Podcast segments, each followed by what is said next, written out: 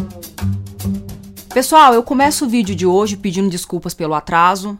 Eu havia planejado e organizado para essa semana, após o lançamento do no novo nome do canal, pílulas de teoria diariamente. E eu tinha preparado uma pílula de teoria para hoje. Entretanto, um acontecimento repentino e espantoso essa semana me obrigou a sair do meu planejamento, atrasar a postagem, mas eu preciso falar disso. Eu não costumo me envolver em polêmica, eu não costumo falar muito de polêmica no canal. Eu falo da literatura, é o meu objeto que interessa. Se a polêmica está ali abordada abordada ou não, ela aparece na medida em que eu estou tratando da literatura. Mas algumas pessoas não pensam dessa forma. Algumas pessoas talvez não tenham o que fazer, não sejam tão ocupados como a gente. Eu que esse tanto de livro para ler, vocês também com tanto de livros para ler, com demandas para serem atendidas, trabalhos que devem ser executados. Nós não temos muito tempo para ficar capitalizando em cima de assuntos que já deveriam estar superados, já deveriam estar resolvidos desde o século passado. Mas esses alguns gostam de ficar capitalizando, querem ficar capitalizando em cima disso e acabam aí ressuscitando, incorporando fantasmas de natais passados. E nesse sentido, hoje eu vou ter que me envolver nessa polêmica, porque ela mexe diretamente comigo, ela mexe com o meu objeto de pesquisa. Como vocês já sabem, eu sou doutoranda e estudo poesia de autoria feminina. Eu estou fazendo uma tese sobre isso e de repente os caras vêm e jogam uma polêmica em cima desse objeto que tem me dado tanto trabalho e tanta necessidade de atenção para falar sobre isso. O fato que ocorreu essa semana é que alguns parlamentares parlamentares que nem merecem ser mencionados, não vamos ajudá-los a capitalizar e nem vamos dar palanque para eles, que eles são irrelevantes, mas eles se acharam no direito de fazer uma moção de repúdio contra o livro da poeta brasileira Angélica Freitas, Um útero do tamanho de um punho. Este livro está é como leitura obrigatória do vestibular da UFSC, o vestibular de 2020, e aí alguns parlamentares vieram aqui tentar banir, tentar censurar, tentar silenciar essa autora e silenciar essa obra. Gente, apagamento e silenciamento são coisas que já deveriam estar resolvidas. Tantas teorias feministas já têm teorizado sobre isso, discutido sobre isso, que silenciamento e apagamento são lugares comuns dentro dos estudos de autoria feminina, dentro dos estudos de gênero. Os argumentos desses caras foram os que mais me impressionaram. Um deles disse: é uma obra de mau gosto, os textos, as poesias que aparecem ali são muito de mau gosto, talvez por conta da escolha vocabular, talvez, ou talvez por conta da abordagem do conteúdo. É uma mulher, uma poeta mulher, conteúdos que dizem respeito às questões do mundo feminino e de como esse mundo feminino tem passado por dificuldades, enfrentamentos, lutado contra o patriarcado supremacista. O outro deputado disse que, na verdade, deveria se tirar essas obras que são pouco edificantes, né, que não contribuem para a formação do jovem. Cadê o cânone? Cadê as obras clássicas? É mais ou menos isso que ele fala. Cadê as obras clássicas que ajudam na formação dos nossos jovens, das nossas crianças? Os dois argumentos são problemáticos. A obra de Angélica de Freitas apresenta descrições escatológicas, apresenta escolhas lexicais não rebuscadas que poderiam ser consideradas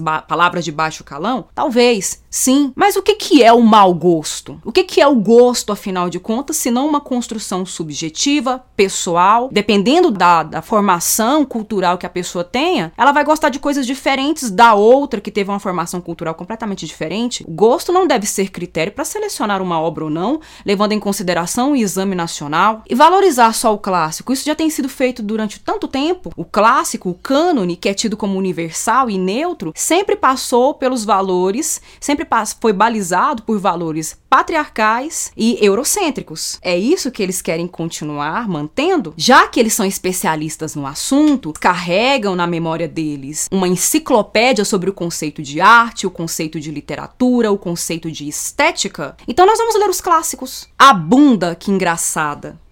A bunda que engraçada está sempre sorrindo, nunca é trágica. Não lhe importa o que vai pela frente do corpo. A bunda basta-se. Existe algo mais? Talvez os seios. Ora, murmura a bunda. Esses garotos ainda lhes falta muito o que estudar. A bunda são duas luas gêmeas em rotundo meneio, anda por si na cadência mimosa, no milagre de ser duas em uma, plenamente.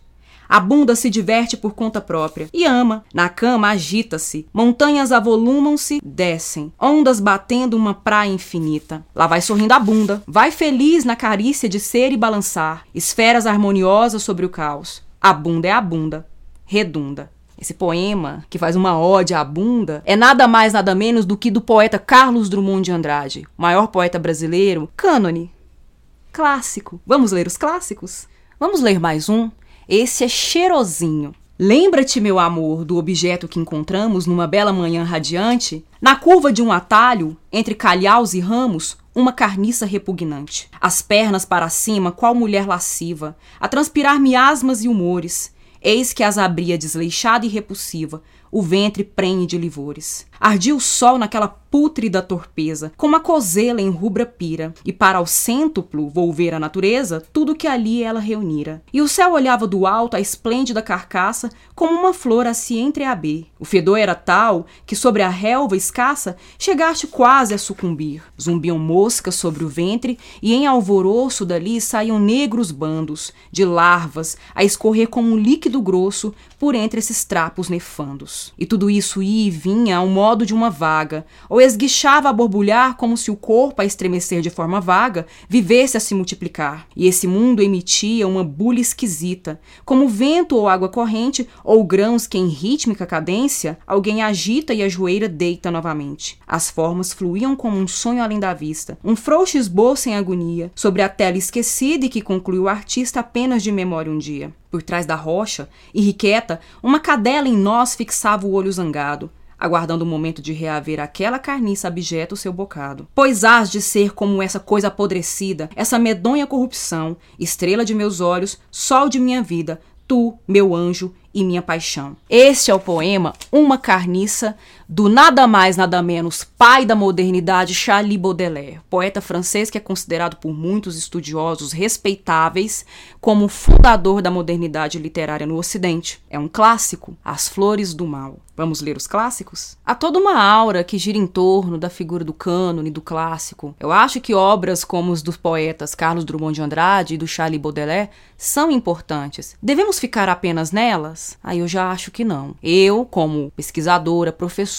estudiosa, defendo a importância da literatura contemporânea de como ela está tentando dialogar com seu próprio tempo, de como ela traz demandas que são muito atuais, com as quais podemos é, dialogar, nos identificar. Não digo só demandas de vida, de sociedade, de lugar dos seres humanos no mundo. Falo também dos próprios conceitos de arte, dos próprios conceitos de literatura. A contemporaneidade traz em seu bojo profundas marcas de metalinguagem e de intertextualidade que são fundamentais, inclusive, até para a gente retornar aos cânones, às obras canônicas, com mais propriedade para entender o que é esse objeto artístico a literatura. Além disso, esses vestibulares promovidos por universidades têm como um dos critérios para seleção de obras obrigatórias, leituras obrigatórias, obras da própria região. A Angélica Freitas é uma poeta do sul do país. Nada mais justo que contemplá-la num vestibular. Não é a primeira vez que uma universidade faz isso e não será a última. Falando então do objeto que gerou toda essa polêmica desnecessária, mas gerou,